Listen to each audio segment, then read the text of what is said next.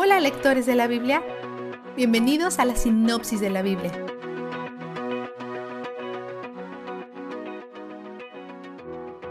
Cuarenta años después de Débora, los israelitas caen de nuevo en pecado y son tan oprimidos por los madianitas que se esconden en cuevas.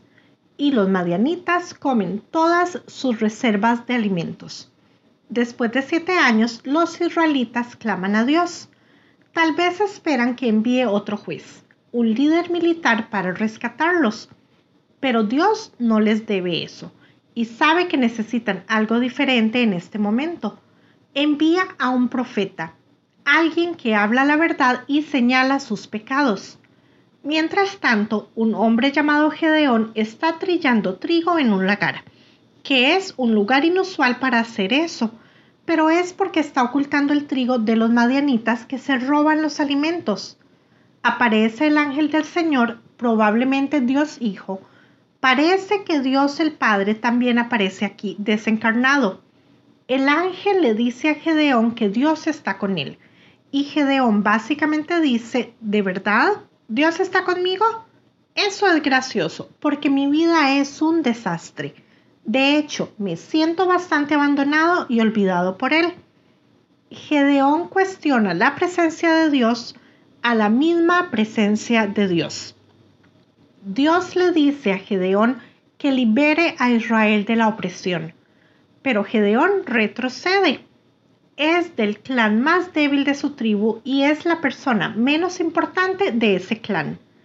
Dios promete estar con él pero Gedeón es escéptico. Le ofrece comida a Dios y pide una señal. Entonces Dios Hijo consumió la comida con su bastón y desapareció. ¡Wow! Gedeón se da cuenta de con quién está tratando y entra en pánico. Pero Dios le dice que reciba su paz. Gedeón construye un altar y lo llama El Señor es la paz. Dios le ordena derribar los altares e ídolos paganos de su padre y construir un altar a Dios y ofrecer un sacrificio a Dios. Obedece a Dios, pero lo hace en medio de la noche para evitar ser atrapado. Cuando lo descubren, los hombres locales planean matarlo, pero su padre lo defiende. En todo esto, Dios los está preparando para la guerra, liberándolos de ídolos y llamándolos a adorarlo. Mientras tanto, los enemigos de los israelitas se están acumulando contra ellos. El Espíritu de Dios viste a Gedeón y su clan decide seguirlo. El miedo de Gedeón siempre está con él. Entonces decide poner a prueba el plan de Dios pidiéndole una señal. Dos veces. Sabe que la ley mosaica prohíbe esto. Y Dios ya le dio órdenes cara a cara Así que esto es doblemente decepcionante. Pero Dios es paciente. Sabe que el hombre que nombró para esta tarea está entregado al miedo. No le reclama ni lo castiga por actuar sin fe. Después de la doble confirmación de Dios, Gedeón y 32 mil hombres marchan hacia la guerra, pero Dios dice que el ejército es demasiado grande hace que Gedeón envíe a casa a cualquiera que tenga miedo y a cualquiera que beba agua de cierta manera que parece indicar que podrían ser más fáciles de atacar. Gedeón se queda con 300 hombres, el 1% de su ejército original. Dios disminuye el ejército para poder aumentar su gloria. Gedeón probablemente tiene mucho miedo ahora, pero de todas formas Dios no lo reprende. En cambio, ofrece aún más confirmación. Lo envía a espiar a los madianitas para que pueda oír lo que dicen, porque por supuesto Dios sabe lo que dirán.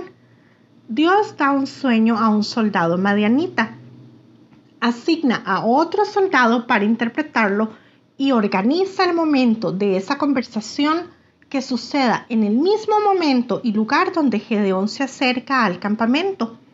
La interpretación del sueño es que Israel derrotará a Madián. Así que Gedeón prepara a sus soldados con armas, ¿correcto? No. Consigue frascos, velas y trompetas para sus soldados. ubicándolos alrededor del campamento y a las 10 en punto hacen ruido. Algunos de los madianitas huyen, pero otros se confunden y accidentalmente se matan entre sí.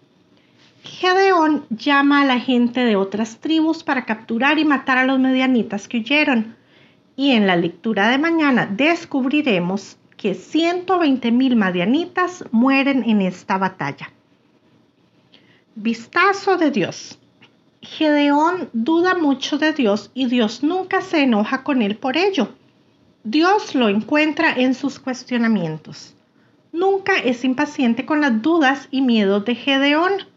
Lo acompaña para incentivarlo sabiendo que lo que Gedeón más necesita no es eres increíble, lo lograrás, cree en ti mismo, puede ser lo de menos en tu familia, pero es solo porque están celosos de ti. No. Gedeón necesita oír quién es Dios. Dios no contrarresta las dudas de Gedeón con un discurso motivacional positivo. Él dice, estoy contigo. Y está contigo. Y Él es donde el júbilo está. La sinopsis de la Biblia es presentada a ustedes gracias a B-Group, estudios bíblicos y de discipulado que se reúnen en iglesias y hogares alrededor del mundo cada semana.